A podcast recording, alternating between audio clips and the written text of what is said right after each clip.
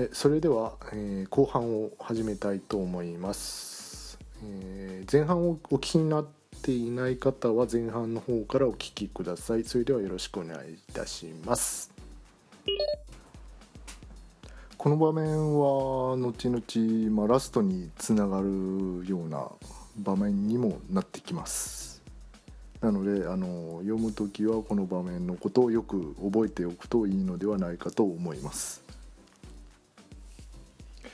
うーん。あとどういう紹介の仕方をしようか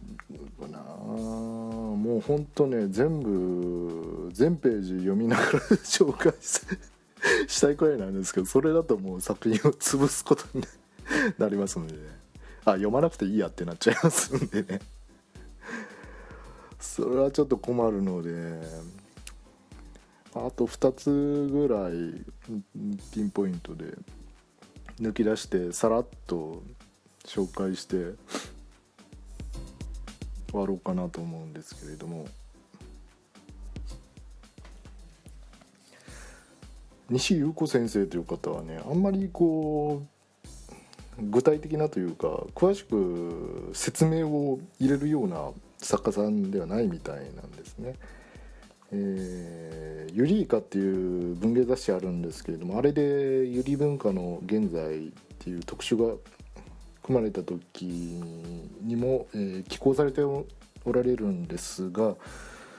そこによると、えー私はごくごく短い短編を好んで書くので文章で言うなら俳句や短歌のような楽しみ方をしていただけるのかもしれないと思う。季節感を大切にしてハッとした一瞬の感動を切り取る。饒舌でない方がいいってその点で私は読み手に対して大いに期待していると言えるし短編であることを理由に甘えているとも言えるっていうようなことを、まあ、今一部抜き出しましたけれども言っておられるんですね。で隣のロボットでもま十分な描写はされてなくてあれこれどういうことなのみたいなのをちょっと想像したり考えたりして楽しむような部分が多々あります、まあ、例えば劇中でね住岡先生が、えープラハとすれ違った時にスカートの後ろを見てなんであんな驚いて何をややってるのみたいなところは具体的にはこう直接は書いてないんですけれどあそういうことかみたいなのを周りの状況から読み取れるっていうのがあったり、まあ、最初の方で田沢先生という研究員の人がプラハに自分のあのネクタイの1ヶ月前の柄何か覚えてるっていう質問をしてくるんですけれどもその意図は何なの何なのかっていうのはねなんで突然そんな質問してくるのって何を思っていたのみたいなね想像しながら読むと非常に楽しいです。あとそうだなプラハがあのキスについて 質問をしてくるところですね。そこでなんで研究員のみんながこんなにギョッとして 慌ててるのかっていうのも。単にキスの話をしたから慌ててるわけじゃないんですよねこれはね。そんなログどこにもなかったじゃないのなん何言い出すのってどういうことなのっていうことで多分驚いてるんですよ この人たちは。えプラハこいつキスしたっていう事実を我々研究員にも隠していたのかっていう そういう驚きですよあそこ。そういうのが読み取れるか読み取れないかでこの作品の面白さっていうのがだいぶ違ってくると思います。このキスのエピソードですね非常に好きでして、えー第二研究室にもあの汎用型のリベレッツというロボットがいるんですけどそのリベレッツと合同でデータを取るっていうお話があるんですけれどもそこでプラハはリベレツに質問をするわけですよね「リベレツさんキスをしたことありますか?」ってでそこで 周りの研究員がびっくりするんですけれども「何ミリセックからキスと認めていいですか?」とか質問してくるんですよ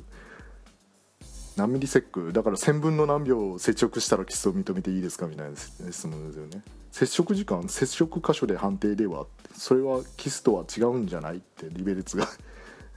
答えるんですけど箇所は唇と手ですって。はい私の判定でもご接触の範囲ですが人間は愛している相手にキスをしますね。ではキスをされたら愛愛されていると判定していいですかっていう。要するにキスみたいなことをされたけれどこれはキスなのかどうなのかっていう判定を迷って保留してるからログに残ってなかったっていうことに今でどう判定していいか同じロボットのリベレツに質問をしたけれどリベレツはどうしてそれを僕に聞くんだと人間に聞いた方がいいんじゃないのかって返すんですけど人間同士の話を聞いてもそれは当たり前のことなので参考にならないと。で人間がロボットにキスをすることがあるのかどうかについて聞きたいと思って質問しましたって いう会話をするんですよね。愛している相手にはキスをするけれどキスをされたら愛されていると判定していいのかどうか。これは人間の私たちにもちょっと返答が難しいところではあります、まあ、数学でいうと逆は必ずしも真ではないっていう言葉がありますけれどそれそれが正しいかどうかっていうのをずっと迷ってる判定してるっていうプラハの行動がここで描かれてるというわけですね。でこの直後に来るシーンが非常に切ないんですけれどもプラハが「あじゃああの接触はキスだったんだ」って判定しますしてちかちゃんにキスを返すんですよ。キスをし返してであの突然だったものだからちかちゃんびっくりして「ちかちゃんこの間キスしてくれたからお返し。ちょっと接触判定の敷地調整しててお返し遅れてごめんね」って 言うんですけどちかちゃんは。びっくりしたと同時に「ひろちゃんキスとか知ってるの?」って言って。私は高校生だからちかちゃんが知ってる社会常識は大体知ってるよって返してきて社会常識ってもうもうそこでんあのちかちゃんたまらず泣き始めるんですよひろちゃんキスはお返しとかそういうことでしたらダメなんだよ。ちゃんと好きな人とそういう気持ちがないとダメなの。簡単にこんなことしたらダメなのって。本当だったらまあ、ひろちゃん、まあ、プラハのこと好きでその相手がキスを返してきてくれたって嬉しい行動なんですけれどもなんでキスを返してきたかの理由がキスをしてくれたからそのお返しであってキスという行動をするのはあの知ってるのは社会常識だとかなんとか。返してくるからもう切ないんですよ。しかもあの何か物をもらったらお返ししなきゃダメなんだよっていうのは自分がフラハに教えたことだっていうのをちかちゃんは思い出すんですよね。だから 余計にね辛いんですよここ本当にもうここ泣く泣くわな。プラハに全く悪気がないわけですよね。これ人間が同じ行動をとったらお前何やってんだって失礼なやつだなみたいな 失礼なこと言うなみたいな反応ができるんですけど相手ロボットですからね。ロボットがロボットなりの判断をして、うん、講じた方がいいんだろうっていう計算結果を出して最善の行動を起こした結果こうなりましたっていうのをちかちゃんもうよく分かってるんですよね。もう手に取るようにもうだいぶ付き合い長いし相手がロボットだっていうことをよくよくもう重々承知してるからなんでこんなことをしてくるんだっていうのもよくわかるけどああやっぱりロボットなんだって私の好きなこの人は人間じゃないんだっていう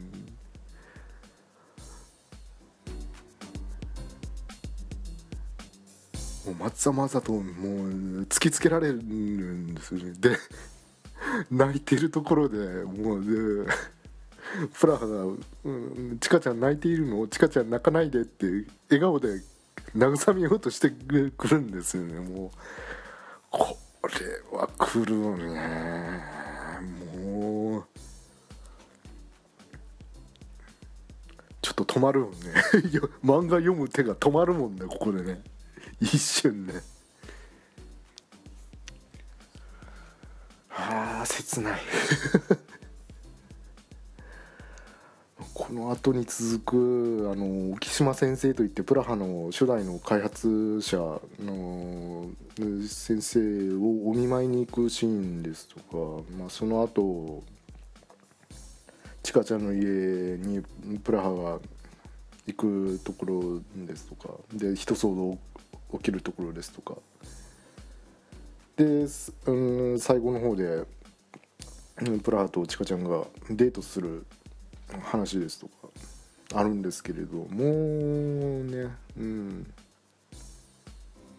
ああ 余韻に浸っておりますけれども。もういちいち紹介したいんですけれどももうこの辺にしておきます。もう買いに行ってください。えー、830円ですね。えー、プラス税です。もう Kindle でも発売確かされてたからもうポチればいいんじゃないの？うん。ポチれよ。ポチれよ。うん。うちからリンク貼っとくからポチれよ。の、ね、1000円しないからね、うん、切ないですよね。人間と人間相手がロボってロボットであるがゆえのこの愛の行き場のなさによる切なさっていう。これをこれをもっとあの雑な形で短く してあの少年漫画としてまとめるとしたら「鉄腕アトム」の冒頭になりますね。あの天満博士が自分の交通事故で死んだ息子に似せて、えー、アトムを作って、えー作ったはいいけれど全然成長しないからお前は飛びようじゃないって言ってサーカスに 売り飛ばすっていうね。あの、まあ、あれもまあ短く短い描写ではありますけど、まあ、要は同じことですよね。同じ悲しみを描いてますね、うん。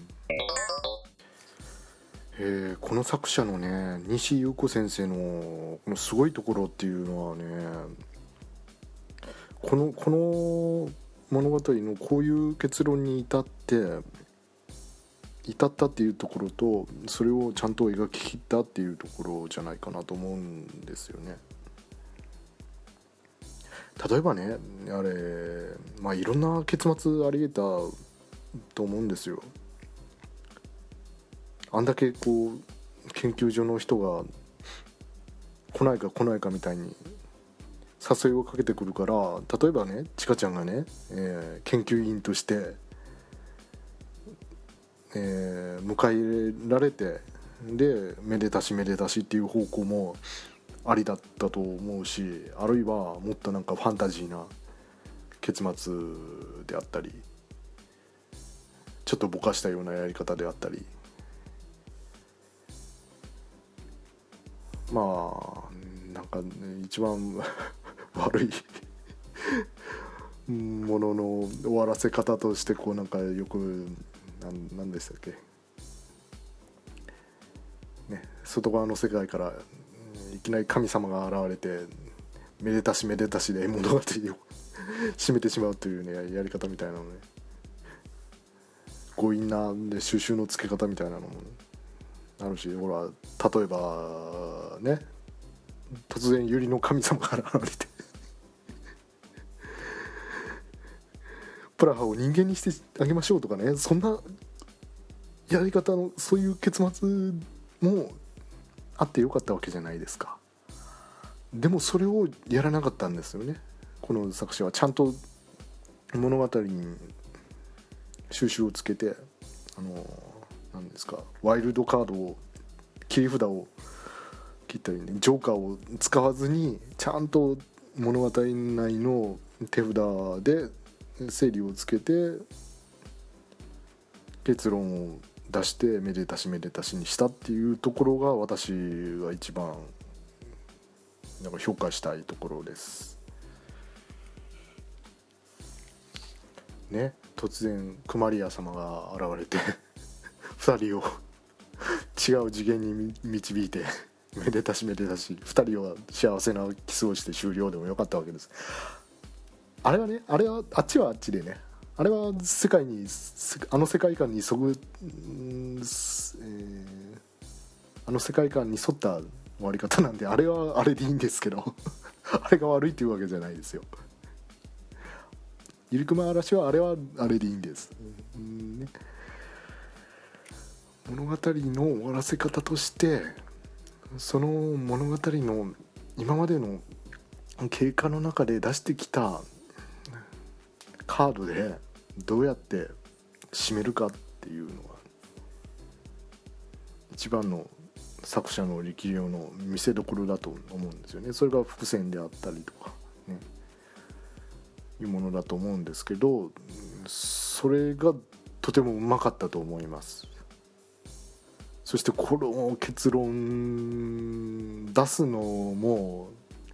出した後もこれを選ぶっていうところもすごく悩んだんじゃないのかなと想像してます。現状肯定ですよね。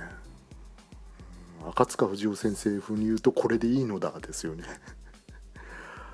これでいいのだこれでいいのだって言いたいけどなかなか言えないじゃないですか、ね、これでいいのかなってやっぱ人間思っちゃうじゃないですか、ね、肯定していいものなのって。これでいいんだよと。これはありなんだよっていうね。そういう終わり方ですよね、うん、素晴らしいと思いそうですね。盛大なツッコミを一つ入れるとするならばここに出てくるロボットってロボット三原則入ってないよねっていうのをちょっと思った点でした。えーまあでもうんそうですね。作品内容に沿って考えればまあロボット三原則にとらわれていたら人間らしいロボットなんて作れないじゃないっていうことになりますからね。あの何でしたっけ？あの相坂シモフの「我はロボット」でしたっけ？あれも確かねロボット三原則をロボットが破る話でしたから。うん、た確かそうだったと思う。なので、うん、まあまあまあそこ意識して書かれたのかどうかまでは分かりませんけれど、うん、そう考えると、まあ、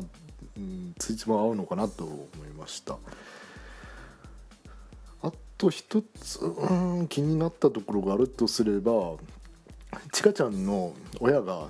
えー、プラハのことを知らなさすぎっていう。いやどう考えても隣に研究所があってちっちゃい頃から接してるからあれこの子昔から姿変わんないなってロボットなのかなぐらいの認識はあっていいはずなのになんかよく分かってないっていうか。確か中学生に上がった時も合ってるはずなんですね。母親の方は知ってて父親は分かってなかったとか そんな悲しいなそれは。悲しいなそれ。うん。そこはちょっとまあ、まあ、不自然不自然といえば不自然かなとかんあの感じたところではありました、うん、そんな感じですかね。もう荒探しのレベルになってしまいますけれども。で最後まで読んでみて私が思ったのはちょっと最初の方でこの話は、えっと、ロボットと人間が心を通じ合う物語ですというようなことを確か言ったと思うんですけどそれは、うん、誤解だったかなと。思いました、うん、ロボットはロボットなりに人とは違うロボットなりの人の愛し方があるんじゃないかっていうのは、うん、読んだ結論ですかね。私があの高校生の時に読んで非常に影響を受けた「寄生獣」岩田、えー、岩城仁先生の「寄生獣」という、まあ、作品最近アニメ化されたり実写映画化されたりしましたけれどもこの原作の最後の方にですねこんな、えー、セリフがありまして「そうとももともとそんなことはできっこない」違う生き物同士時に利用し合い時に殺し合う。でも分かり合うことは無理だ。いや相手を自分という種の物差しで把握した気になっちゃダメなんだ。他の生き物の気持ちを分かった気になるのは人間のうぬぼれだと思う。他の生き物は誰一人人間の友達じゃないのかもしれない。でもたとえ得体は知れなくとも尊敬すべき同居人には違いない。他の生き物を守るのは人間自身が寂しいからだ。環境を守るのは人間自身が滅びたくないから。人間の心には人間個人の満足があるだけなんだって。でもそれでいいしそれが全てだと思う。人間の物差しを使って人間自身を蔑んでみたって意味がない。ってそれのさらにちょっと前のシーンであの右がお別れを新一にお別れを言いに来るところあるんですけれども、えー、新一が今まで出会った人たちが夢の中にこう現れてそれを右が見て「君にはこんな風に見えていたのか」って驚くところあるんですよね。つまりそういうことなのさお互い理解し合えるのはほとんど点なんだよって。同じ構造の脳を持つはずの人間同士でさえ例えば魂を交換できたとしたらそれぞれ想像を絶する世界が見え聞こえるはずだっていいんですよね。